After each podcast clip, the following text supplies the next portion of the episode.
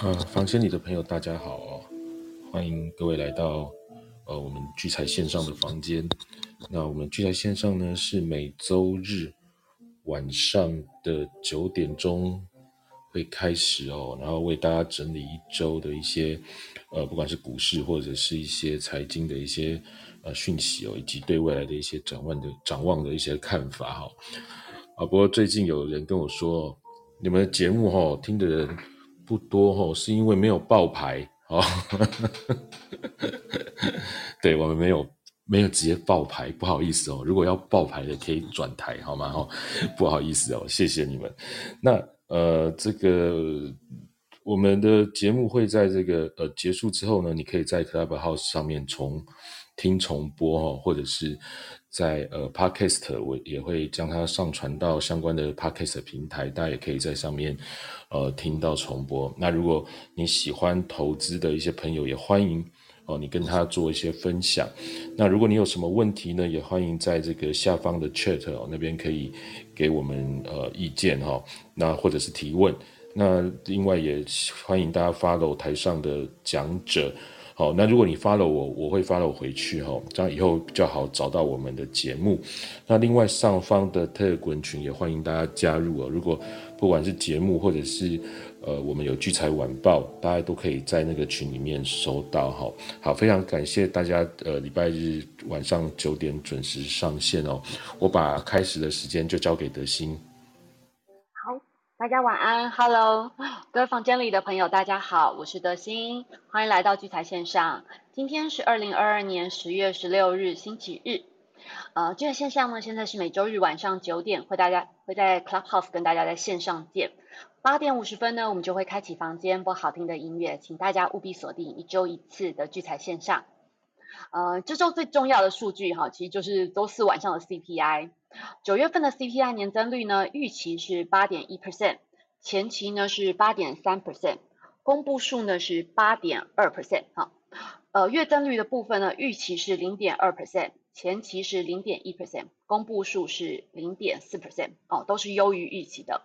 那在剔除能源与食品价格的核心 CPI 的部分呢，九月核心 CPI 的年增率呢，预期是六点五 percent，前期是六点三 percent。公布数呢是六点六 percent，呃，核心 CPI 的月增率呢预预期是零点五 percent，前期是零点六 percent，公布数呢也是零点六 percent 啊，呃，核心 CPI 呢其实是连续两个月啊维持到如此一个高的一个升幅啊，那其实蛮多的经济学者都认为哦，CPI 数据高于预期，加上核心 CPI 的升幅也扩大，那其实这些数据哈其实都显示出新一波的通膨势头有再起的一个迹象哈。那就在呃十三号 CPI 数据八点半公布以后呢，美指呢是跌到了二零二年年以来的一个最低的水位。那不过就在一个小时以后，指数又出现了一个惊人的反弹哦。其实蛮多人都把那天晚上称为一个大惊奇日，我不知道大家有没有发现吗？那天的道琼呢反弹了超过一千四百点，S M P 呢是出现呃出现了在 S M P 史上哦啊它。第五大的那个盘中反转的一个幅度，那纳斯达克呢，则是出现在纳指史上的第四大的一个反转哦。呃，目前非 watch 呢，对于十一月二号 FOMC 的利率预期升息三码的几率，已经来到了九十七点二 percent，几乎就是接近于百分之百的几率哈，预期。那至于到年底的预期呢，也从上周我们之前有跟大家报告过嘛，上周升息五码的几率是呃六十三点一 percent 啊，升息六码的几率是二十三点四 percent。那到这周呢啊，预期到年底现在升息到六码的几率哈，已经整个暴增到六十九点八六十九点八 percent。也就是说，其实市场现在普遍的预期就是说，接下来到年底前两次的 FOMC 会议都会是各升息三码哦。这个数字真的非常非常惊人。我上周才在节目上提醒大家，市场的预期变化其实是非常非常快速的。那提醒大家在做交易时要更谨慎面对。就这周就出现一个超级的大反转哦。呃，我这现在只能跟大家说，就是大家要绑好安全带。好，那本周的美元指数呢，是从一百一十二点七四七到周五收盘呢是一一三点二九八。哦，涨幅是零点四八个 percent。周五有一个很大的新闻哦，就是英国的财务大臣 Quassin Quatten 啊，呃，因为推出史上的最大的减税案，又被英国首相开除了。他上任三十七天就下台，是英国自一九七零年以来哦最短命的一个财务大臣。那英国首相 Distrust 呢，因为就是也宣布了他的经济。计划一个大转弯哦，就是他有点准备要撕毁哦那个减税的提案，而且他计划要把企业的税率从十九 percent 提高到二十五 percent，所以这个消息从消息传出到哈他们正式发言以后，呃也引爆了全球一个市场的一个大动荡。美股的美股周五啊是下跌的，道琼呢是下跌了四百零三点，收盘来到了两万九千六百三十四点，跌幅一点三四个 percent。S M P 呢是下跌了八十六点，收盘来到了三千五百八十三点，跌幅二点三七个 percent。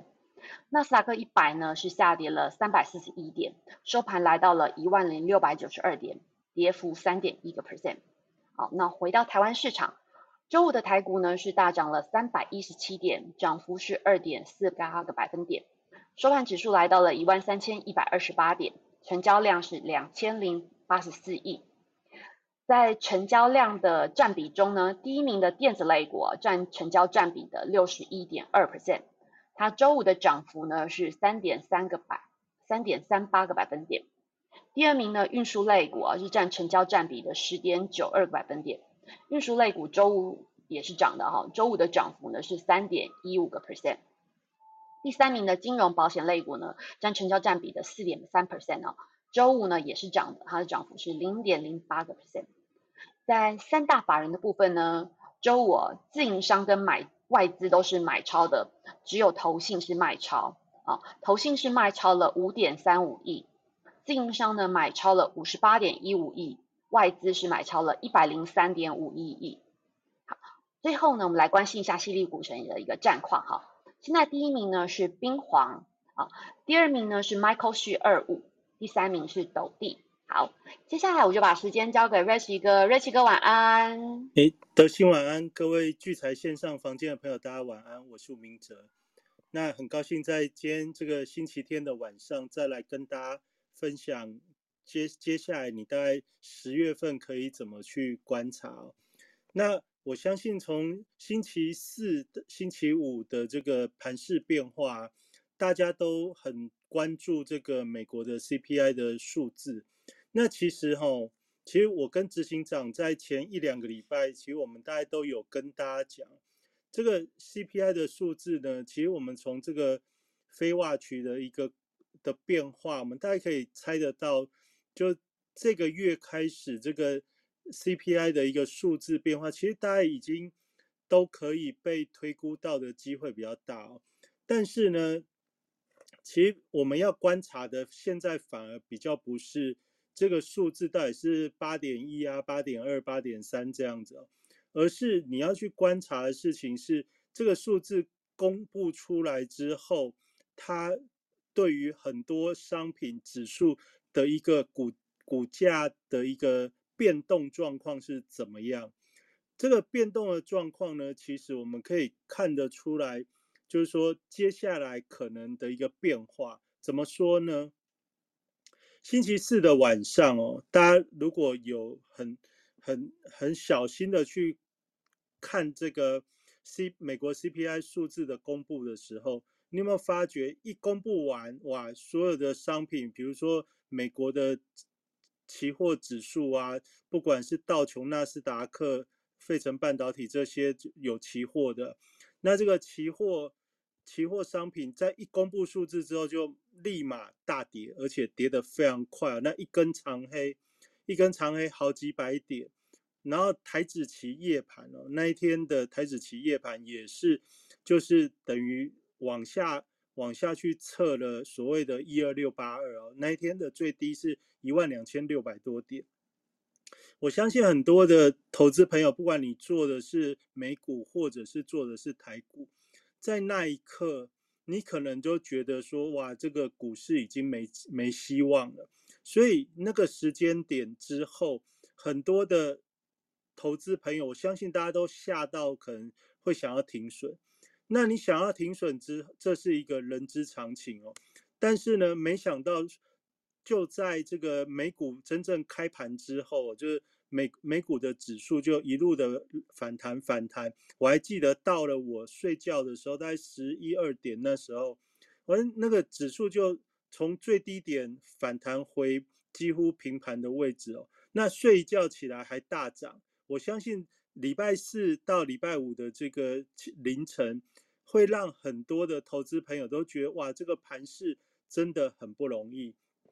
那回过头来哦，刚才执行长一开一开始节目的时候有聊到说，哎，我们这个节目哦，因为没有没有爆牌，所以我们这个听的人不是很多。其实我觉得不完全是这样哦。其实我们有报，我们有我们有跟大家分享一个重要的趋势，只是我们讲的东西不是你爱听的。怎么说呢？我们执行长大家还有印象哦，他在年初他就跟你讲原油会站上一百周会很强。执行长在年初的时候就有告诉你，美日对哦，这个日元会贬值哦。那这个一讲哦，日元贬不停，原本我都还觉得。在七在九月的时候，日本央行在就是美元对日元一百四十五的时候，日日本央行出来要干预哦，想说哎，这个大概日日币的贬值也到了一个到了一个头哦，哎，没想到没想到这一次的这个就在九月份的联准会升升息之后到现在哦，这个日币继续又贬了一大波，现在已经来到一百四十八了。那这个一百四十八来了之后，一百五就不不是很远。那这告诉我们一个什么样的一个讯息？其实今年这个美元强势的趋势是强到强到你没有办法想象的一个状态。也就是说，我们在这个过程中，我们都假设假设联准会接下来升息会趋缓等等这些东西，我们现在都在摸美元的头哦。就是说，你认为美元的上涨已经到了一个极限了，短时间也许是一个极限哦，但是其实我们这一路以来跟大家讲的这最大的趋势，其实就是美元强势的这个趋势。讲到很多做股票的分析师哦，现在在分析股票之前，他都要先好好的针对这个呃通膨的数数字，针对这些非农的数据。针对美元的分析都要先来一轮哦。那这这样的一个趋势，难道不是我们在节目中从年初就开始跟大家一直一直去观察、一直去追踪？这其实才是今年最重要的一个趋势。你站在这样的趋势之下去做你投资理财的安排，才会是有效的，而不是个股到底买哪个股票是是是会有。会有行情，因为大家也知道，以现在这种这种盘面的话，你只要是买股票的话，你买的再好的股票，现在你只要有留到现在，也都也都是也都是跌的跌的惨兮兮的。不要说什么什么股票有多强的基本面，那都没有用在这种大趋势的一个变动之下，股市就是不是它的。不是它的天哦，就是股市不是它的天，债市呢这一波的这个公债值利率不断的上涨，所以债市也跌得稀巴烂了。所以其实真正今年最大的趋势，其实就是我们聚财线上，我跟执行长不停的跟大家讲，你存货币对，你只要站在美元强势的一个基础上，你去看这个美元对日元的走势何等的强。美元对瑞士法郎的走势何等的强，然后欧欧元、美元的这个汇率跌得多么的惨，英镑跌得多么的惨。你其实你什么都不是很会，你只要这几个主要的货币稍微观察一下，你就会知道我们在这几个月以来讲的热钱，其实才是驱动很多金融商品的一个重要力量。那难道这样子？这样子的一个观察，这样的分享不够价值吗？我其实我觉得我们这个分享才是才是一个真正具有价值的一个观察，因为这样子的一个角度，你站稳之后，再回过头来看，星期四晚上这个这这一次就是公布公布九月份的这个美国 CPI 的数字之后。这个美股指数是先急挫再反拉，急挫再反拉这件事情重不重要？非常重要，因为在大家都已经预期到这个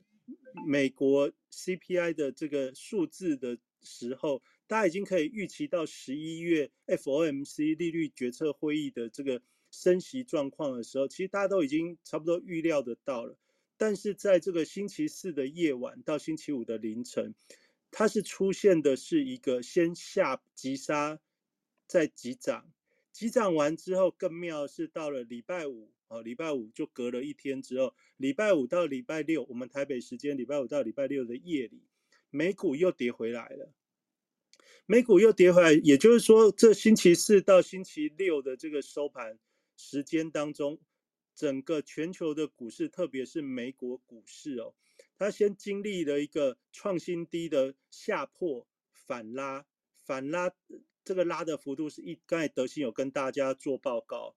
这个下破之后的反拉是一千四百点，你用任何的分析方法，你是没有办法抵抗一千四百点的道琼的急速反弹，也就是说，就算你是看空的投资人。经过了星期四到星期五的那个夜晚，你不一定是能够赚钱的离开哦，因为那个那个拉抬的幅度远超过一般人的仓位的能够容忍的承受度。那简单来讲，星期四到星期六这这段时间就是下破上拉再下破，也就是俗称的多空双杀。多空双杀这件事情出来之后，接下来的一个影响是什么？接下来就是筑底。怎么说呢？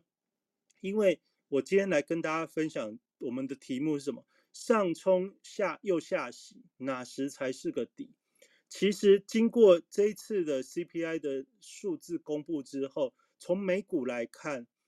先下破，再急拉，再再快速的回档哦。到礼拜六，我们台北时间礼拜六的收盘，道琼指数又跌到三万点以下了。那纳斯达克又。跌到不知道不知道多少点，我没有特别去记点数，但是这个波动的幅度动不动就是三趴以上。那你不要说这个费城半导体了，费城半导体大家还有印象，在前一个礼拜哦六趴，但是呢，就到了到了我们这个前礼拜六的夜就是收盘，这礼拜六的收盘，其实它又又呈现比较疲软的状态。那这影不影响台股？它绝对是影响。那为什么我会说？接下来可能是一个筑底的过程呢，因为经过了经过了星期四到星期六这两个交易日的美股，它当然影响了全世界的股市，特别是台北股市。那它的影响是什么呢？它影响是不管你做多做空，经过了这两天以后，你都会灰心。你会灰心之后，大家在出手在。交易上会开始谨慎，你就不会是像，你就不会像九月份那时候在 FOMC 的利率决策会议之前，大家对于股票充满了热情，大家都认为跌到一万四、一万四千五再跌也有限。大家如果还可以回想一下上个月的那个时间点，就是上个月的此时，大家对于这个。九月底的作战行情其实是充满了一些期待，大家也认为说，经过七月到九月的反弹回档，应该会有所谓的第二只脚，所以很多的投资朋友大家都在猜一万四到一万四千五，它是一个重要的支撑区，所以很多的投资朋友在那个时间点，他会去做所谓的卡位去做布局。那去做了这件事情之后，从九月底一路到现在，却是不停的下破，不停的破底，也就是指数不断的创低的过程中，开始让大家觉得这个下跌有恐怖的感觉。特别是什么半导体的族群，特别是台积电。那台积电的一个股价走势，我相信在过去一个月以来，每个。电视上的分析师，他基本上在讲节目之前，他一定会先跟你讲一次台积电。那不管他的呃基本面是如何讲，他对于台积电的期待有如何高，但是其实我在这一路以来的节目，我都有跟大家分享。如果你记得我们在一月份的时候，我就跟大家讲，台积电到底值不值六百元？你用用长期的角度来看，你用有钱人的角度来看的话，你有更多的选择，可以不需要去留六百元的台积电。好，这其实我们在年初的时候就跟大家讲了，甚至去年的时候已经讲了蛮多次。到了最近，因为大家都非常的有热情哦，因为那个你看去这个零股的交易哦，台积电的这个零股盘中零股、盘后零股的买卖的一个挂单量，其实都非常的大。也就是说，现在所有的投资人都想说，哇，这个台积电从六百跌到跌破四百。这其实已经是一个非常非常呃跌幅已经非常的大哦，跌幅非常大之后，大家都觉得说这短期应该会有点机会，这其实就是这一个月以来大部分投资朋友的一个心情，这也显示出说原本大家在下跌的时候，大家都很谨慎哦，就是七月八月那时候。开始反弹啊，大家也都保护好资金。那你真正资金的一个套牢，以台北股市来看的话，今年的资金的真正的套牢点在什么位置呢？真正的套牢点就是从一万四千五以下到现在。那一万四千五以下到现在的话，你就要想，那为什么我会知道说这里才是真正的套牢点？因为在在在这个九月份以前的套牢，大家都不会怕，所以，所以大家也都会按部就班的去做所谓的呃配置，或者是买的时候也都不会很快的出手，因为大家知道那个位置还是蛮高的，特别经过了这个这个六月份的下跌，到七月份见到呃一万一万三千九的那个位置之后。那时候其实大部分的投资人都知道，这个从高档回跌的时候不要太急着买。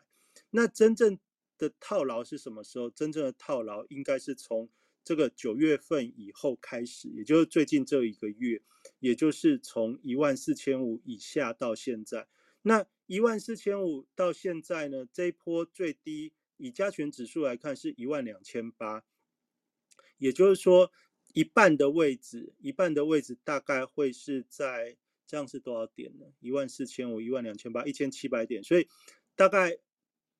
大概一半的位置，大概就是一万三千六百点到一万三千七百点。那一万三千六到一万三千七这个加权指数的这个位置呢，刚好是这一波双十节连假以后的一个跳空下跌的一个位置。我们在十月十一号开盘的时候呢，这个加权指数它是以一个大跌跳空开出啊，那这个高点就在一万三千四百点左右。那也就是说，台北股市的这个止跌，大家都想说，到底到底怎么样看出底部？我们今天先从价位的角度来跟大家讲，你怎么去看出底部？这个你你如果有这个手机的话，你可以。点我们礼拜天的晚上，我还是跟大家分享说，你可以点这个三足股市哦，因为三足股市是一个很基础的一个呃手股票的 A P P 哦，那这个东西也是大家券商基本上都会都会提供。那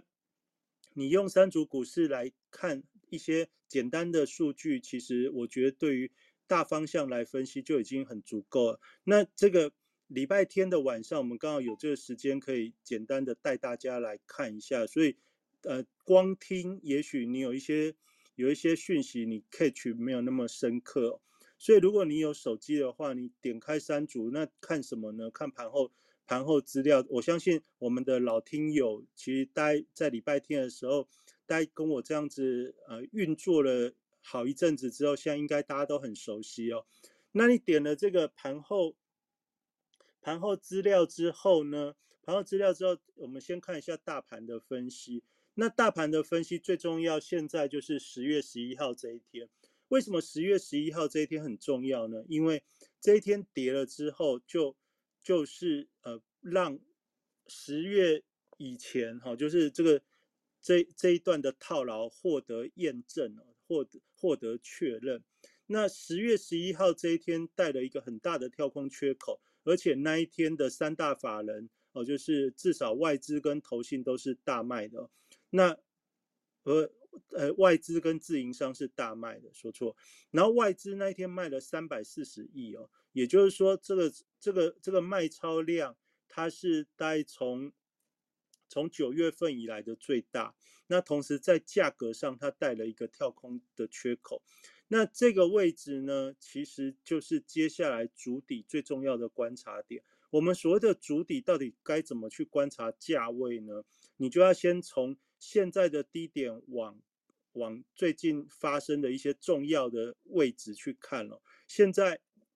最重要的位置其实就是十月十一号这一个跳空缺口。那这个这个 K 棒的高点是一万三千四百点。那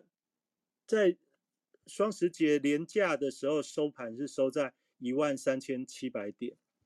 也就是一万三千四到一万三千七，这里有一个套牢的效果。那套牢的效果如果没有没有克服的话，那基本上这是一个下跌的趋势是不会扭转的。也就是说，我们要讲哪里是个底的时候，就目前的一个变化来看，最起码要先能够克服一万三千五百点。哦，就是这个跳空缺口，至少要稍微有有力量可以去填嘛。那星期五的时候，星期五的时候，这个大家都很受激励啊，因为美股大涨啊，然后台积电公布就法说会，就是刚好礼拜四的下午，台积电的法说会公布了哦，一季赚 EPS 十块的这样的好讯好消息，毛利率六十趴哦这样的标题，所以激励了整个星期五台北股市的大反弹。但但是你可以看到，星期五的这个加权指数最高也就是一万三千两百点，那一万三千两百点的话，离刚才讲的，就是一万三千四到一万三千七，这显然还有一点距离。那只要这个还有点距离的时候，那它接下来就要干嘛？反复去测试这个台子期夜盘哦，就是星期四，星期四这个 CPI 公布数字的那时那时候哦，台子期它有。我们讲期货，它有呃，就是预叫什么预呃预先揭露，有一些有预先揭露的这个功能哦，就是期货跟现货彼此之间它是有呃相对应的这种呃价价格的变动，这叫做就是有价格预预告的一个功能。那台子期的这个星期四的夜盘哦，最低来到多少呢？来到一一二六八二哦，就是台股多年来的这个呃重要的天花板。那当然这两年因为疫情、Q E、海外资金回台等等，我们现在台股的天花板已经推高到一万八千点了。那但是呢，这个曾过去曾经的一二六八二，在星期四的夜盘哦，就这个。台子期它基本上它是有来回撤，那这来回撤之后，当然随即马上往上拉之往上拉，这就跟这个道琼指数一样，就是那个期道小道琼在在下破之后马上急拉千点，其实这个对于台子期来说，它也有这样的效果，也显示出说什么这个。一二六八二，或者你可以把它想成一万两千七百点这个这样子的一个位置哦。基本上，它对于很多的法人大户来说，它是一个有重要意义的位置哦。因为一一碰触到的时候，它有立即的市场反应哦。那同时呢，这个反应的时间点，它跟美国公布这个 CPI 哦，它有重大的连结。所以你大概可以把它想成这个位置，它是一个存在可能性的一一个转变位置，也就是大家在猜的那个底。那你说这个底现在知道会不会太慢哦？所以其实如果你有常看瑞奇五八的专栏，我在聚财网的瑞奇五八的专栏，其实我已经这个这个这个观点，我大概在两三个礼拜以前哦，我其实就在。九九月的时候，我其实就有写一篇文章。那那一篇文章，我用黄金线，呃，而且还用长线的黄金线，我是用周周周的级数哦去去看台北股市的这个可能的位置可能会在哪，就所谓我们讲巨金大户它在这个控盘的惯性上，它可能会会在哪里会去去做一些出手。那从过去的这个呃台股巨金大户的一个控盘惯性来看的话，一万两千七百点左右，它的确是一个有可能有可能去去很关心跟重视的位置。那这个东西，如果你早知道好不好？其实早知道，你星期四的这个夜晚到星期五，你就会比较冷静，因为我们在做的事情是，如果我早知道，我在那个当下，我就是去验证。验证这个位置对于大户来说，他们重不重视？那从礼拜五的盘势，我相信大家都知道非常重视。也就是说，这个控盘的重要的关卡位置效果如何呢？它延续了过去控盘的惯性哦。也就是说，在这个位置对于这些大户法人来说的话，它是非常重视的。所以就价位来看的时候。哦，一万两千七百点是一个蛮重要的支撑的一个可能位置，但是呢，我们从礼拜四到礼拜五的美股，你就可以感受到，好，就算这里是支撑，但是，但是它并不是可以让整个盘势从这边就一帆风顺的扭转，也就是说，从礼拜四到礼拜五，我可以给大家一个结论。这里可能会是一个重要的支撑，但是我们今天的题目来讲的是哪时才是个底？所谓的哪时，就是说你就算知道这里可能是一个重要的支撑位置，但是时间、时间、时间很重要，因为你就算知道这里是一个底，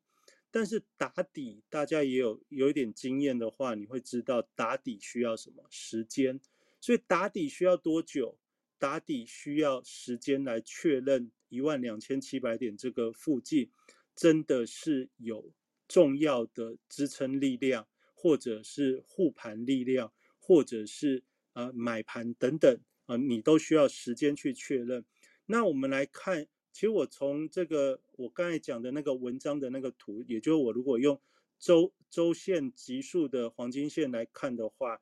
它需要确认至少还要两周的时间，两周的时间这非常的关键哦。为什么？因为两周之后，哎，FOMC 的利率决策会议，哎，又很又来了。那这个这个利率决策会议来之外呢，进入十一月份之后，现在全世界的这个投资大户都在观察的是什么？非农就业数据会不会？让这个美国的经济会不会趋缓？哦，因为在在十十月初的时候，这个公布之后，大家发觉哦，这个非农就业数据很亮眼。但是呢，对于未来，大家就又有另外一些担心。那同样的，到了十一月的这个月，就是非农之后，还是一样有 CPI 的问题。那这其实就是开始大家要去呃。就是这些大户法人，他们要去预估明年、明年的这个热钱资金的一个流向，美元到底能不能呃继续继续延续，或者是说这个呃公债的值利率它会不会继续的呃往上到什么样的程度？其实等到十一月初之后，大家都会以这些公布的数据去做一些评判。也就是说，如果我们要讲，哪个时候才是个底？所以我刚才先，我先用了比较多的时间先讲数字的部分。数字的部分大概这边可能是个底，呃，不管是道琼礼拜四的那个低点，或者是加权指数的呃这个礼拜四的低点，也许都是相对的波段低点附近。但是你真正要能够确认低点转折开始，要所谓的足底反弹。主底向上，它需要至少还要两周的时间。那你说讲这还要两周的时间会不会太久？我现在跟大家讲，就是我们站在投资理财的角度来看的话，这种下跌趋势的一个很明显的一个呃背景，你不需要太快去去抢反弹啊，因为真正的底打出来一定需要时间的，那打出来最快也还要在两个礼拜甚至一个月以上哦。那这样子这样子的一个过程，你就需要耐心。那我们耐心要做些什么事情呢？我们要去观察，也就是说，你从指数的角度，期期货有预预预告的功能。那加权指数的最低其实在一万两千八，也就是说，未来接下来一两个礼拜，这一万两千八，也许它还有机会再被稍微跌破一点点，因为期货有预告了。那跌破之后，你不要太担心哦。因为主底它一定是需要时间的，那这有点像那个皮球，皮球从高高的地方跌下来、掉下来之后，它碰到地板会反弹，然后反弹的时候一开始会弹得高高的，然后会慢慢的再碰地板再反弹，碰地板再反弹，慢慢的那个幅度会变小。那这时候我就来讲，礼拜四到礼拜五这个变化之后，接下来会量缩，那量缩。量缩才有助有助于筑底。好，今天晚上最重要的结论是接下来会量缩。那你说真的吗？哦，我是这样子认为。那我们要观察所谓的主底，就是要量缩。那你说量要缩到多小？哦，基本上一定会说到你很有感觉的小。哦，就是因为经过礼拜四、礼拜五的多空双杀之后，你不管是做多做空的投资朋友，你都会灰心。那你都会灰心的时候，你的出手就会减缓，出手会减缓的时候，这样才有助于筑底，你就不会噗噗跳，噗噗跳就很想哦，看到台积电大点就想要去挂挂看，你只要想去挂挂看的时候，基本上它不会落底。那你如果你如果就已经意兴阑珊的时候，这样才会接下来一段时间，这样才会沉淀。哦，这基本上我我的我的观察可能会这样。那。礼拜五的台股这样子的一个反弹，到底你要看另外一些什么重点呢？这时候我们就从指数出来之后，我们来看一下那个法人排行。法人排行就是说，法人排行就是说，礼拜五这个指数大涨的情况下，那我们也看到外资买了百亿，然后自营商也买超了几十亿。那到底这些法人到底在买什么呢？哎，我们就看一下礼拜五的。呃，法人买超，你说为什么这时候要看？因为我们要看的是主底，主底一定要让指数稳定嘛。那要让指数稳定，他一定要去买全指股。那去买全指股的时候，那你就要想，他们现在用什么来稳定指数啊？那你说台积电，这大家都知道，那所以我们台积电不用太认真看，因为台积电绝对不是大家的首选哦，因为。它的一个股价的位阶，基本上相较于债券值利率来看，它还是有非常大修正的一个空间哦。就是我在上礼拜花蛮多时间去讲这个债券值利率跟这一波全全指股修正的这个这个基基本的一个概念哦，就是你如果以纯股的角度，你拿到的股利如果不如债券值利率的时候，那你是很有钱的大户法人，你为什么要去承受这个股市的波动风险？你不需要的，所以你一定会把钱留留下来去做低风险的一个部位，你不会去把大部分的资金去放在股股票上面。那也就是说，站在这样的基础假设之下的时候，大部分的股票，你只要殖利率没有高于六以上，你基本上。基本上就不会有吸引力。那这个值利率六以上到底要怎么样去算？哦，我们其实，在年初的时候，我有教大家一些呃算长期长期投资价值的方法啊。我们在不在不在这个节目上讲？如果你有兴趣的话，我十一月底还会在这个财报公布后，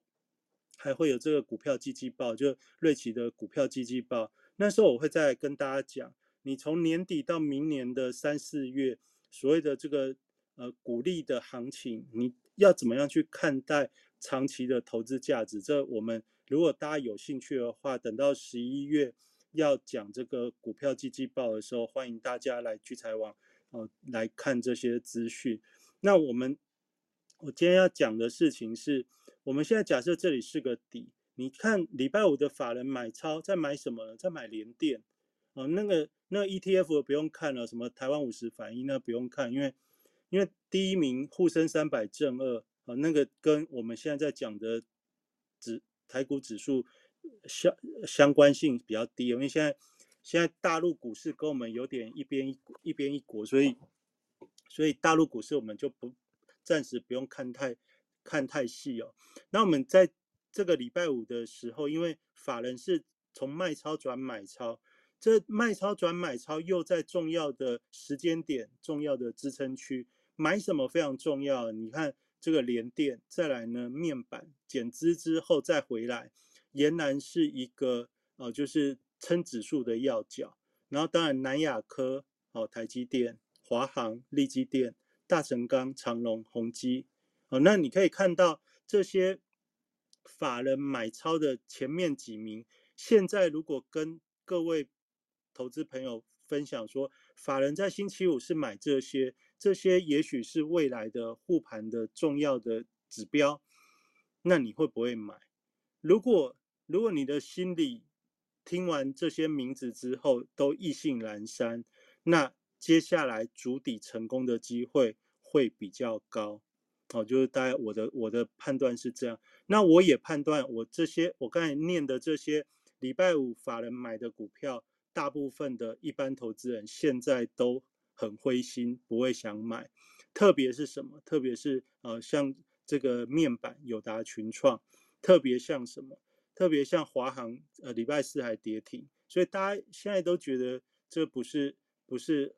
很感觉不会很有机会的感觉。联电、力基电、哦，台积电这半导体的族群最近跌跌惨了，特别是联电、力基电。从年初跌到现在，哦，那个从从六六字头跌到三字头，大家都跌到跌到吐了。那利基电跌到更多，也就是说，现在这些法人开始在买的这是这些族群，如果就我们今天晚上来跟大家分享的话，我反而建议大家，你每至少每周每周末啊，每周的星期五或星期天晚上啊，跟着聚财线上。节目的时候，你稍微瞄一下，你不用不用很认真看哦。你只要你只要这个礼拜看得到这些股票，下个礼拜又看得到，这样是不是就两周了？那我刚才有跟大家讲，未来要筑底，最少也要两三周。那你如果连续好几周都是这些名单的话，那你就要想，等到等到等到指数稳定，跌升之后会有反弹。等到指数稳定之后，有所谓的这个年底的做账，或者是所谓的红包行情。现在法人在低点去补这些股票，那他假设想要退资金、想要获利、想要赚红包、赚绩效的时候，到年底的时候，他是要拉你的股票给你解套，还是拉他们现在布局的股票给他们的绩效添分？哦，这其实你可以好好的去思考。也就是说，同样一个股票在不同的时间的位置，啊，它有不同的意涵。那你如果听节目听得够久，我前面上个月的时候还有记得事先有跟大家讲，因为上个月在讲面板的时候，我就说指数指数在下跌的时候，常常有一个现象，就是如果卖台积电的时候，通常会。跟面板来做配对，如果想要稳定指数的时候，就是出台积电买面板，这是台股的一一个重要的控盘的一个手法。那也就是说，你看到法人大部分在卖台积电的时候，都会配买面板来让指数趋稳。那这样的节奏，哦，就是我之前其实陆续都有跟大家分享过。也就是说，你说。面板现在的财报不好啊，但不重要，因为它是拿来配对的，它不是它不是因为它真的财报多好而而现在法人在买，它主要就是跌的够多，跌的够多，现在去资金的一个平衡配置之后，它有助于台股指数的稳定，基本上它是这样的概念啊。那也就是说，你如果先要看股票的稳定，指数的稳定，你大概可以先从刚才讲的这个。指数的位置哦，一万三千四、一万三千七的这个缺口，然后低点你大概就看一万两千七这个位置，大概怎么去防守？那你看防守的时候怎么看呢？就是低点不创低一段时间，那你还要去注意的就是法人到底在这段时间拿什么去稳定指数？那看的方法就是看法人的排行。那你说看这个，我又不做这些股票，有什么有什么有什么重要哦？但基本上我认为很重要，因为这些东西稳定才有底部的一个概念。你有底部的概念，你再去做选股，你再去做选股才会事半功，哎，事倍功半，事半功倍哎。事半功倍，应该是才会比较省力哦。那那你如果说，那我们礼拜五这样子涨之后，接下来到底应该去选什么样的股票？基本上，你如果是想买，那想买的话，就是抢反弹嘛。那你想买抢反弹，到底好不好抢？其实我们在今年就跟大家讲，今年是一个大通膨、大波动的年份。什么叫是大波动？就是。今年这种下跌的趋势的时候，怎么去抢反弹？就是破底之后的破底翻啊，就是要创新低之后，像礼拜五这样子急拉急拉的这个礼拜五的这一天，你很容易买什么都会涨，因为整个气氛比较容易好。那你说为什么我买到的不会涨？因为你买的就是你以为的好股票，但是不是法人他们想要的那些股票。所以你会觉得说，你按照财报等等去选的股票，礼拜五不太会动，那就是表示他们现在不是要用那些股票来吸引人气。那更重要的事情是，所谓的好股票对于法人来说，叠升他想要买，他也不想要追啊，他只想要低接。所以你认为的财报好的好股票，在星期五的时候，他不太会。急涨是因为法人也不想要拉拉起来，因为拉起来之后大家抢着要，他们以后买的量也不够，那他们也不要这样子，因为我们讲整个假设十月、十一月筑底完之后，会有一个年底的年底的一个反弹逃命或者是红包行情，那这样子的一个这样子的一个呃变化，其实是他们对于年底。绩效非常重要的事情，所以他不会在这个时候去去去去做拉抬，让大家去追。那你反过来，你说那我想要找刺激的怎么找？礼拜我们今天是礼拜天嘛，所以我们看礼拜五的什么东西呢？你就去类股排行里面去看买气强大，类股排行里面去看买气强大的板块哦。就是如果听众朋友已经听很很多很多。很多时间的话，那买气强大的板块里面，这些股票礼拜五买气强大，通常到了下一周，它都会有一段的呃波动，可以让大家去掌握。也就是说，你如果比较喜欢短线跑来跑去的人，那你去选买气强大的这个族群里面的股票，其实是相对很容易比较有好的效果。例如说像什么，例如说像。大家还有印象的话，那个八月、八月、九月，那个像我点了买气强大之后，按照股价往由高往下排。礼拜五的时候，第一个是普瑞，再是立志、南电、台盛科、精锐、智源、高丽、宏康。你如果是这样排，这些全都涨停板，那到底哪个比较有机会？那你这时候你当然要搭配说，这一段时间以来到底是。哪个东西比较比较比较吸睛啊？那比较吸睛的话，你就想像南电，南电是今年以来套套翻套翻一堆人的股票啊，大家都觉得南电基本面非常好，但是股价非常弱，所以这个是今年套牢套牢比较比较比较多的一个族群哦。所以像这样的股票，当然在这时间点它跌升反弹。但是它就不太容易很有利哦。那你说像再往下看什么精锐，精锐其实就是八九月非常强劲的股票，也是我们在那个季季报八月八月的时候，季季报有跟大家分享说，精锐其实从营收的数字等等，它还蛮特别。那就这样子一一一个月当中，它的幅度其实非常惊人。那最近的确股市的不好之后，它有很比较刚好出现比较比较大幅度的一个回档，但是到了礼拜五之后又开始出现了活性哦，就是股股价的一个呃活泼度。那其实这就是在下星期比较可以去关关心了。比如说像高利，高利贷也是八九月也是比较有活泼度的一个族族群哦。那你再往下看的话，如果我们从股价的高往低看，你就会看到很多跌升的股票，像智源啊、新兴、景硕这些这些 PCB 啊，或者或者是这种南电的这种这种族群，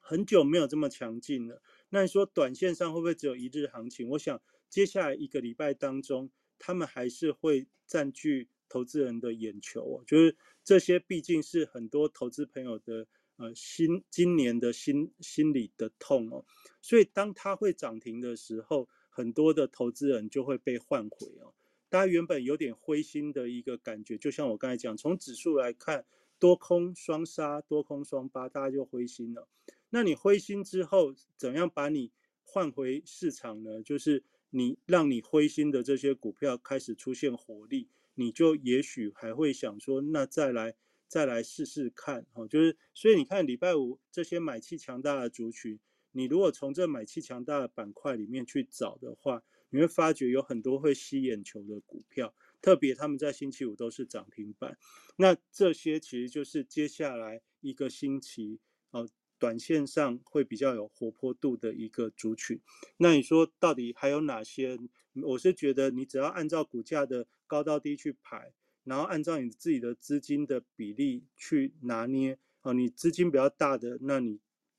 你就选百元以上的；那你资源资金不是很大的，你就不要不要看什么基本面，你就选股价适合的。这种强反弹的行情，基本上就是你有多少资金做多少事哦。你不要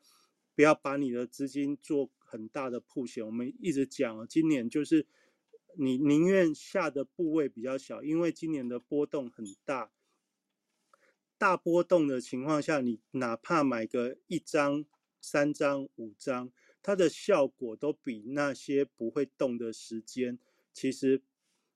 能够赚的价差都都大哦，所以根本不需要不需要一次要买个几十张这样子，不需要，因为这样只是让你的资金有过大的铺险哦。所以你如果资金不是太大的人，或者是你只是觉得说现在的确有一些落底的讯号，那你想要做点短线哦，就是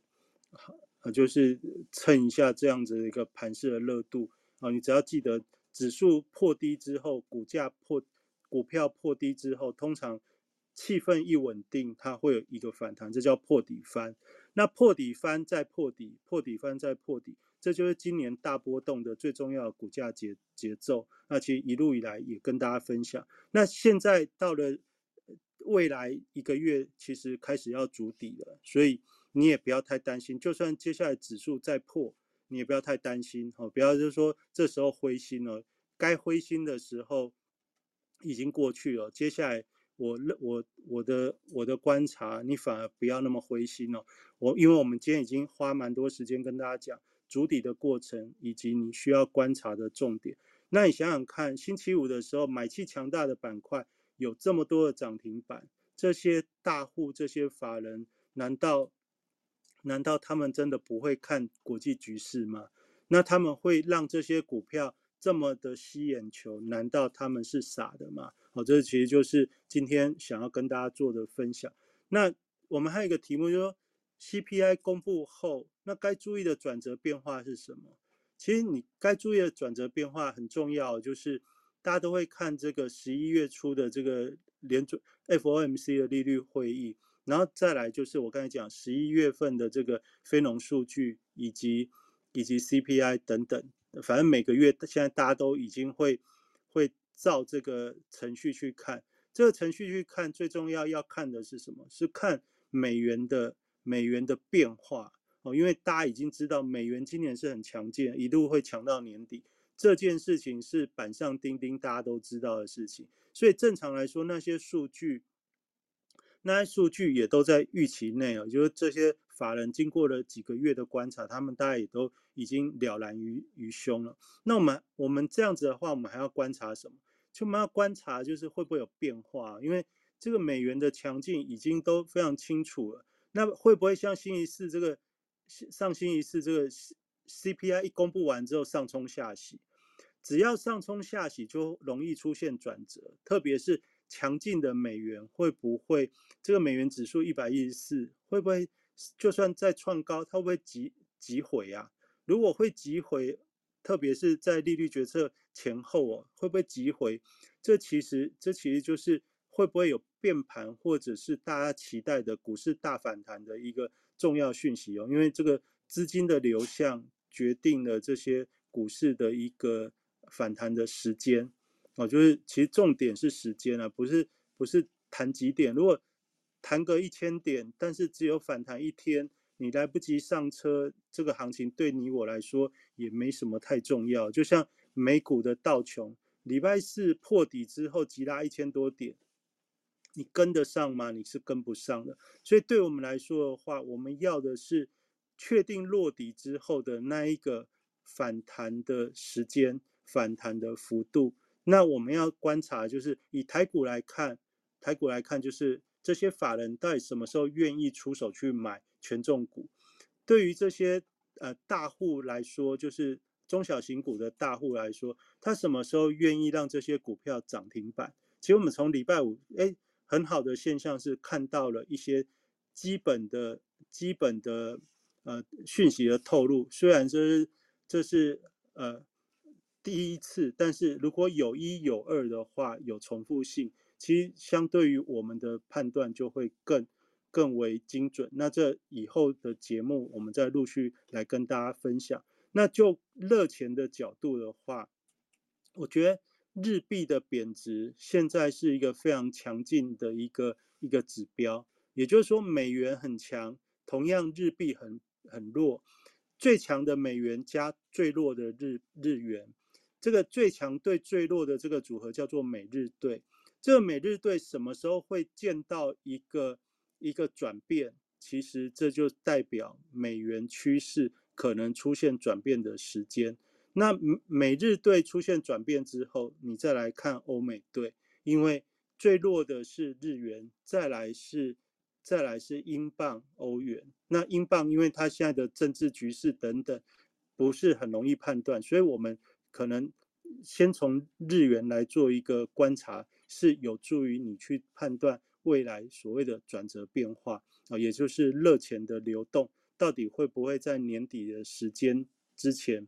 开始出现一些变化？那那些变化当然是为了判断二零二三年的一开始，我们该做些什么样的调整。好，这大概是我今天跟大家做的分享。那我就讲到这边，把时间还给执行长。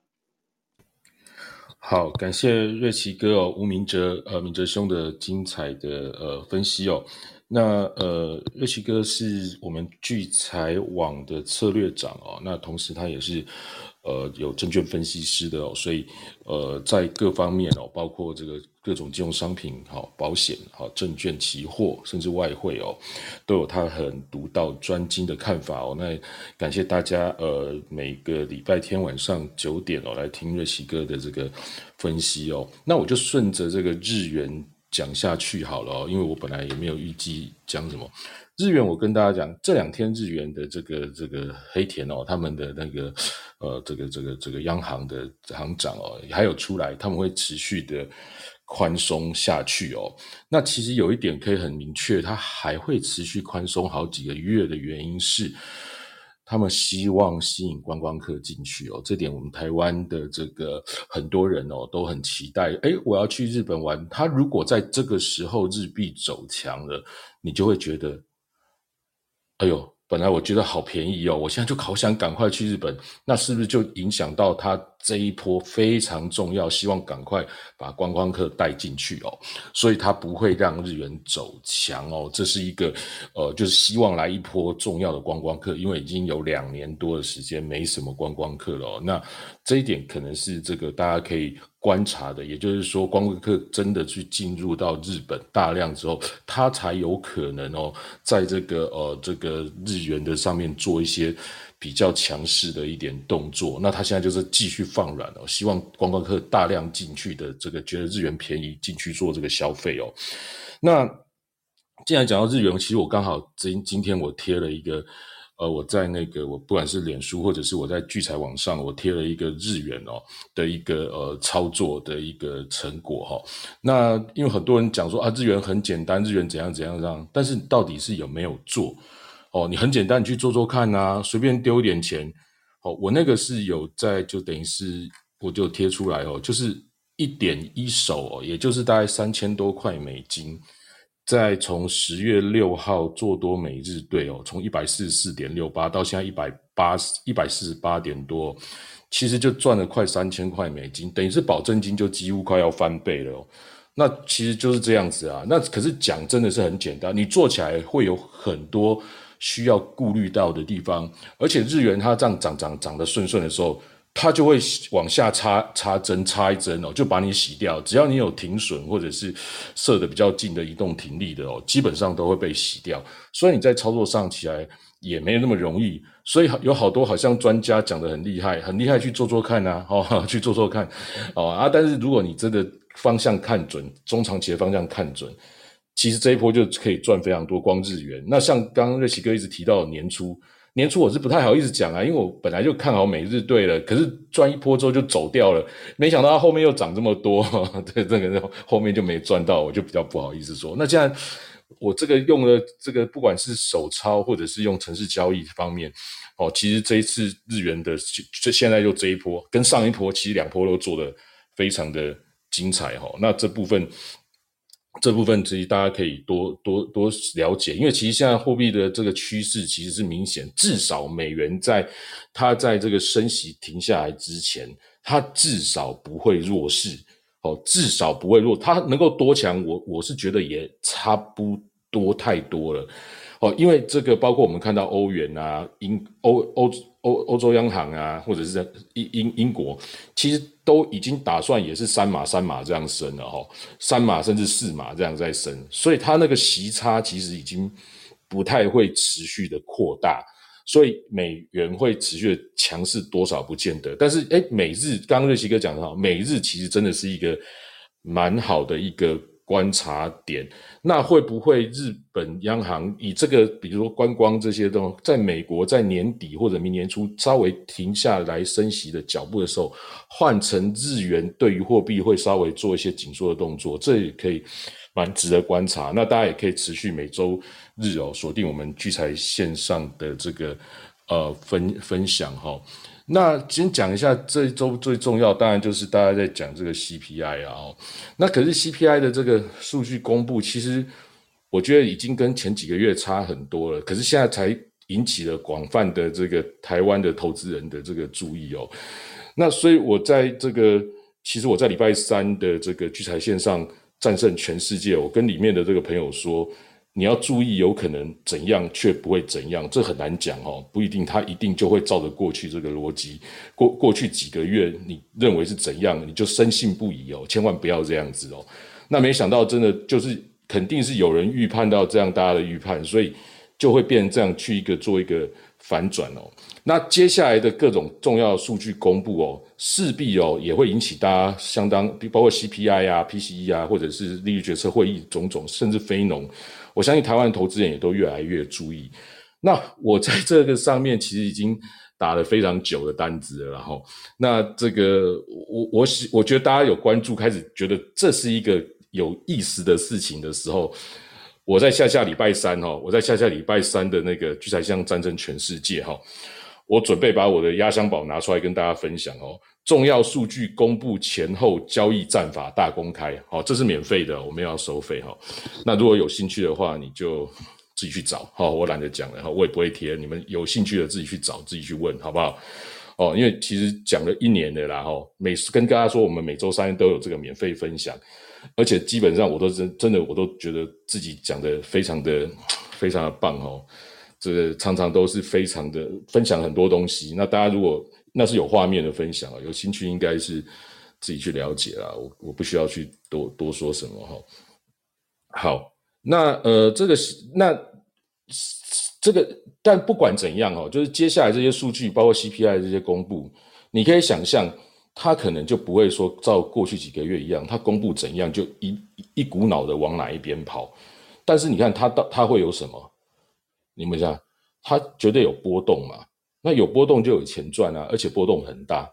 哦，那这个就是可以接下来就是不管是即便它是跑一个方向，或者是它有波动，在数据公布的前后，其实是一个操作的热区哈，是是一个操作的热区。当然，如你如果没有经验，你要自己去摸索哦，然后你去操操作海外商品，其实可能要花很多的学费哦。哦，那那我如果可以跟大家分享一下，应该蛮多人知道我对那个操作其实蛮有心得的，所以大家大家可以好好的去了解。所以我要讲就是说，接下来数据的这种公布哦，呃，我觉得大家可以关仔细的去关心去看看，公布当下的不管是这个美元或者是货币的这个强弱的变化。甚至连指数、黄金，好这些，甚至连比特币都可以去观察一下这些金融市场的变化。你不要把目光只锁定在这个台股。我最近常看到很多一些台股的群哦，哎，八点半了，然后美股杀了一根，然后在那边问发生什么事情，我都觉得很好笑了哈，我都觉得很好笑。其实，其实怎么会不知道呢？哦，怎么会不知道要有有这么多事情要发生呢？那明明那个时间都是。就定在那边嘛，那他手上夜盘的台子期哦，不管是损失是获利，他就是完全不晓得发生什么事情，我就觉得就觉得 不知道怎么去形容啊！因为现在金融市场都联动在一起，你怎么可以收完盘，然后你有库库存单，你就就以为盘后没什么事情？哦，这样其实蛮蛮蛮奇怪的哈。那我这两天其实很忙碌了哈，我昨天上了一整天的课，是那个城市交易哈，就机器人。就是创打造自己的机器人团队的一个城市交易课，那其实没有满座，我非常的沮丧哈，因为我上次八月多的时候，我上的课上完，那如果你用我上课大概跟各位讲的方向哦，自己再去研究，大概其实课程已经已经讲的蛮蛮明确的，如果就用那样子的东西去跑的话，大概一个多月的时间，呃，九月、十月对，一个多月时间。已经把纳斯达克一手的六百多块保证金，已经赚了一千多块的保一千多块美元了哈。那这个，然后我又再开一场，然后没满，好，你看我就是非常的伤心呐。那但是所以所以我也不会再开下次，好不好？抱歉，好，这我就不开了。好，但是你可以来你听我下周下下周三礼拜三对那个数据数据公布的那个操作的一个分享哈。好，那但是在课程中呢，有一个朋友跟我说哈。为什么我一开始 Clubhouse 一开始会说，有人就是说啊，你们就是因为没有爆牌啊？那他就是跟我说，他其实从年初听我们 Clubhouse 的这个聚在线上哦，那他他他其实是跟几个朋友一起来听的。那其实本来是听别的房间，那那些房间都是在爆牌的房房间，可是他听到我们的房间，只有觉得哎很不一样这样子。那结果他觉得很棒，还好他持续听我们聚财线上，因为听其他房间那些朋友。都阵亡了哈，今年以来都都阵亡了。然后他来学这个机器人的操作，然后他觉得哇，接下来真的是海阔天空了哈，因为你会进入一个完全不一样的世界。你就像我写的这个，你在机器人操作，你可以累积，你可以传承，好，那你手操的话就是没有这种优势，你体力就是越来越老，好，各方面就是越来越越吃力，好，然后这个这个，然后然后能够累积的东西其实是。越来越茁壮，好，那其实会呈现两种两种完全不一样。那这当然一开始是辛苦，手操很快啊，你一开始人手进去打一打，搞不好就赚钱了，对不对？那机器人东西要弄好，就要花一点时间。可是因为有我带入门，就很快嘛。不过这也没机会了，我以后也不会教了哈。好，那 这个机器人就讲说，哎，比如说像星期四 CPI，它有这个波动，有波动呢。其实我那个机器人是相当大幅度的获利哦，我也有贴出来了。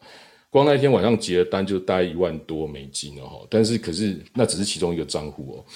那整个月我现在就公布嘛，整个月的这个呃这个不每周我现在就贴固定的一个账户的机器人交易的那个成绩哦。那从十月一号开始，所以第一周是赚了四千块左右，第二周这一周赚九千多块。那我们持续看下一周，那里面大概有四分之一的这个城市是用一个叫做相极爱情 EA 的。那其实这个城市我是有在送给投资朋友的哈，所以如果有兴趣的话，你也可以就是诶参加我们这周三的那个活动，其实这个也是可以取得的，好不好？好，那这就简单跟大家讲一下。那现在的接下来的状况呢？接下来的状况就是说，呃，其实呃，美元的强势，其实我一直觉得他们的升息跟这些的，就是通膨只是一个理由了哈。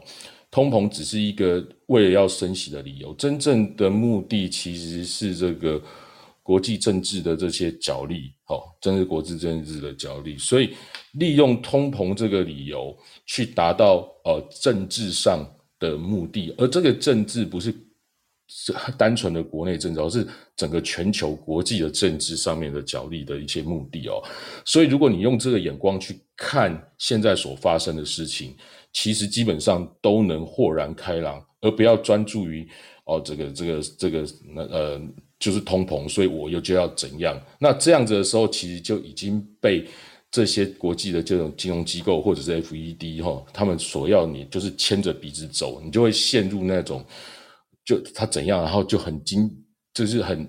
战战兢兢的去去去应对那个数据，然后觉得接下来就要世界末日了，还是接下来就要。涨涨到创新高了哈，就随着那样子去起舞，其实是真的是没有必要啊。不过我们要关心时间点会发生什么事情，呃的时间点，然后我们可以做一些应对，然后对于可能的波动哦，去做一些呃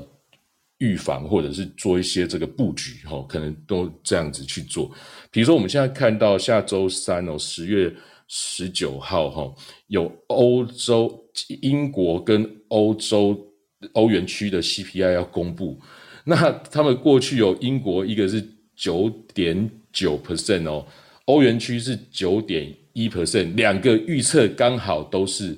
预期哦，预期都是十 percent 哦，那我觉得这个数字非常值得大家去注意哦，非常值得大家去关注下周三十月十九号的这个呃。英国跟欧元区的 CPI 的公布哦，特别是现在英国的呃欧元区的问题，大家也知道嘛。那英国的问题就是 也是非常混乱哦，也是非常混乱，就是就是加税减税啊，财政部长要换掉啊。然后呢，英国养老金他们怎样国购买国债，已经到礼拜五就结束了。那下周的英国会怎样？不过以我现在看到的可能性是。英国在周一的状况可能还不错啦，哈，就是说他们在周五到周六处理这些事情，市场上的反应不错，所以明天的英镑有可能会小幅开高，哈，会呃机会有点幅度的开高，这个可能是大家对于这个呃这这两天的一些作为稍微有点认同啦。可是它这个开高对于相对于之前的下跌，其实也是不是太大，哈，所以倒是还好，所以要持续的呃持续的这个。观察好，持续的观察，然后呢，到了这个嗯呃这个星期，特别是在下一周哈，在下一周的十月二十七号，就是欧洲欧元区的利率决策会议。那以现在来看，应该是会升息三嘛，哈，所以我说它那个利差，欧元区的利差会去去追，就是不会被美美国去拉开。他们现在也是三码四码，三码哈，三码三码这样升，也开始。动起来，然后也开始动起来。那其实大家有忽略了一个数据，就是十月二十八号的这个美国的 PCE 哦要公布。那十月二十八号的美国 PCE 公布，那其实这个呃 FED 过去当然比较重视的是这个 PCE 哦。那后来其实也核心 CPI 也看，可是到后来为了这个因为因为这个原油的飙涨哦，那也想抚平大家的情绪，特别是今年七十月要其中选举哦，所以他们也是有看 CPI。不过他们回复来回头来，就是说最原始比较是注重 PCE 的话，那十月二十八会也会相当重要。它的重要性在哪里呢？因为变成是说 PCE 公布后的隔周十一月二号就是利率决策。会议的这个时间哦，那变这个 PC 变是在利率决策会议前的一个最重要的数据要公布，因为下十一月二号公布完的时候呢，也就是台北时时间十一月三号清晨，好的星期四公布了，十一月四号是公布非农就业人口，好，那在在这个在这个呃。在那个利率决策会议前一天是小非农，那假设我们小非农不要当非常重要的话，就是变成重要数据是非农，非农在后面。所以变成它前面最重要数据是核心是那个 PCE 的数据哦。那 PCE 的数据，当然它如果没有太意外就没事。那如果有意外，会不会造成市场上的一些波动？那它一定意意外造成某某一方的波动，就一定会某一方吗？因为不一定，因为它大概三三码其实基本上就已经是。底定哦，那也就是说，有没有可能又造成像这样这一次一样，就是又上又下这样子？那又上又下，对我们来说，投资人其实很好的，因为它有波动啊，有波动就是你的机会。那你可以怎么样操作？其实我下下礼拜我就把这个比较比较重要的东西拿出来跟大家好好好的稍微分享一下哈，可以请大家可以期待哦，下礼拜三晚上的时间。好，那这个，所以我们当然就知道接下来哈，接下来我们要。注意到的事情，大概上跟各位这个聊聊聊一次哈。那刚刚我听瑞希哥讲说，哎，PCE 那天跌下来，期货跌到一二六八二，我好惊讶，真的是刚好那个数字吗？是，真的是有够夸张的哦。是哦。这么刚好，吓死人！我还不知道嘞哦。哎，那一天我晚上我们还在吃饭呢，结果 就回来 就回来，哇！我单子结的真的是快快笑死了哦，快笑死哈！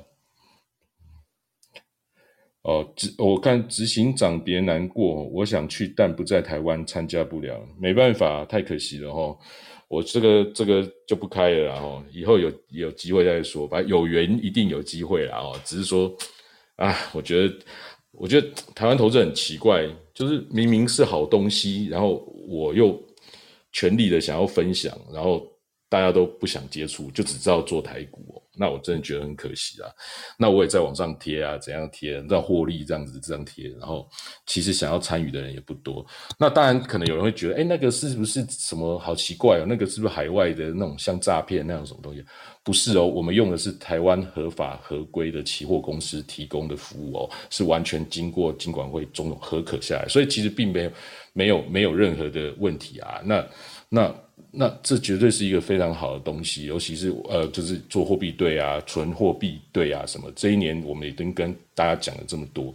好，那可以真正的能够有执行力的真的很少。比如说我带的日元好了，我那个日元赚了快三千多块，啊，我放在里面才十天哦。十一一一手一点一手，我的库存费已经快要六十块了。也就是说，这十天如果它都没有涨跌，我光库存费也是赚了快六十块美美金哦。那我再随便放一下，就一两百块美金了，对不对？它如果没涨跌，哎，有这么好的每天给你一个利息的库存费的东西，今年只要做欧元放空欧元，做多美瑞哦，然后做多美日哦，不管是价差或者是库存费。或者是你一开始的保证金，你换成美元，光这三样这样赚起来都是好几百趴的获利，你知道吗？哦，那讲那么久，然后这么多东西好东西给大家，其实没有参与，我是真直觉得非常可惜啦。那大家还在厮杀这个台股，我不是说台股不行去做，因为这是比我们比较熟悉的东西，但是其实那个东西其实只要有一小部分拿来做，其实你今年今年可能在台股的亏损基本上全部都补回来，也不是什么太大的问题啊。哦，所以所以这个就是等于是把资产做一个更多元的分配，你可以不只是在台湾哦，你有的资产其实是是是放眼全世界的哦，那这样在世界上的波动其实就可以，呃，不管是任何波动，你都可以参与到哈。那即便哦，即便你没有获利啦哈，因为刚开始做这些比较不熟悉的东西，即便你没有获利。但是你的眼光放眼全世界哦，我觉得我就跟那些星期三这些好朋友说，即便你没有获利，可是你的眼光已经开始放眼全世界了哦，甚至你把钱换成美元，然后放眼一个全世界的时候，其实是一个收获的。你不会再觉得说我只看得到台股，你可以看到各种世界上资金的流动，然后这个美股发生什么事情了哈，然后。F E D 怎样怎样？你比比大家更了解每一个东西的波动。其实你在各种方面投资起来哦，将来其实都有非常大的帮助哦。即便没有多少钱参与，但是你会开始去关心这些。好，那还有提供很多工具。那这样的话，上面其实就是呃，今年就没有浪费掉，就很有成长。那接下来其实我可能还会再呃，给给这些好朋友更多的一些。呃好用的工具跟东西哦，那做更多的分享啊。不过收费的这种讲座我大概就不办了。其实我是蛮灰心的哈，那获利这样贴哈，然后大家还是没什么没什么人要来哈，很可惜啊，哈，很可惜。好，那大概是简单跟大家聊一下。那今天如果你没有详细听完整的哈，那也欢迎大家可以再重听重播，还有听那个 podcast 也会重播。那这个。呃，非常感谢大家。那今天哎，说今天硕大就没上来，然后那我们希望下周他可以上来。他一下子又隔两周又没有来，然后好，那我们这样就我们就下礼拜天的晚上哦九点哈，持续在这个线上跟大家分享哈。这个好好，那感谢大家哈。那这个我看一下哈，看哦，有人说看自己情况，美股会适合一部分人哦。对，那没关系啊，反正。多了解嘛？我的意思是说，不要只知道看台股哈，我觉得很很很可惜啊。有些人看看那群，我就说，哎呦，发生什么事情都不知道，我都觉得蛮可笑的。然后，事情已经闹这么大了，CPI 要公布，竟然不知道。好，感谢大家哈，感谢大家。那今天节目就到这边，谢谢哦，好，晚安，拜拜。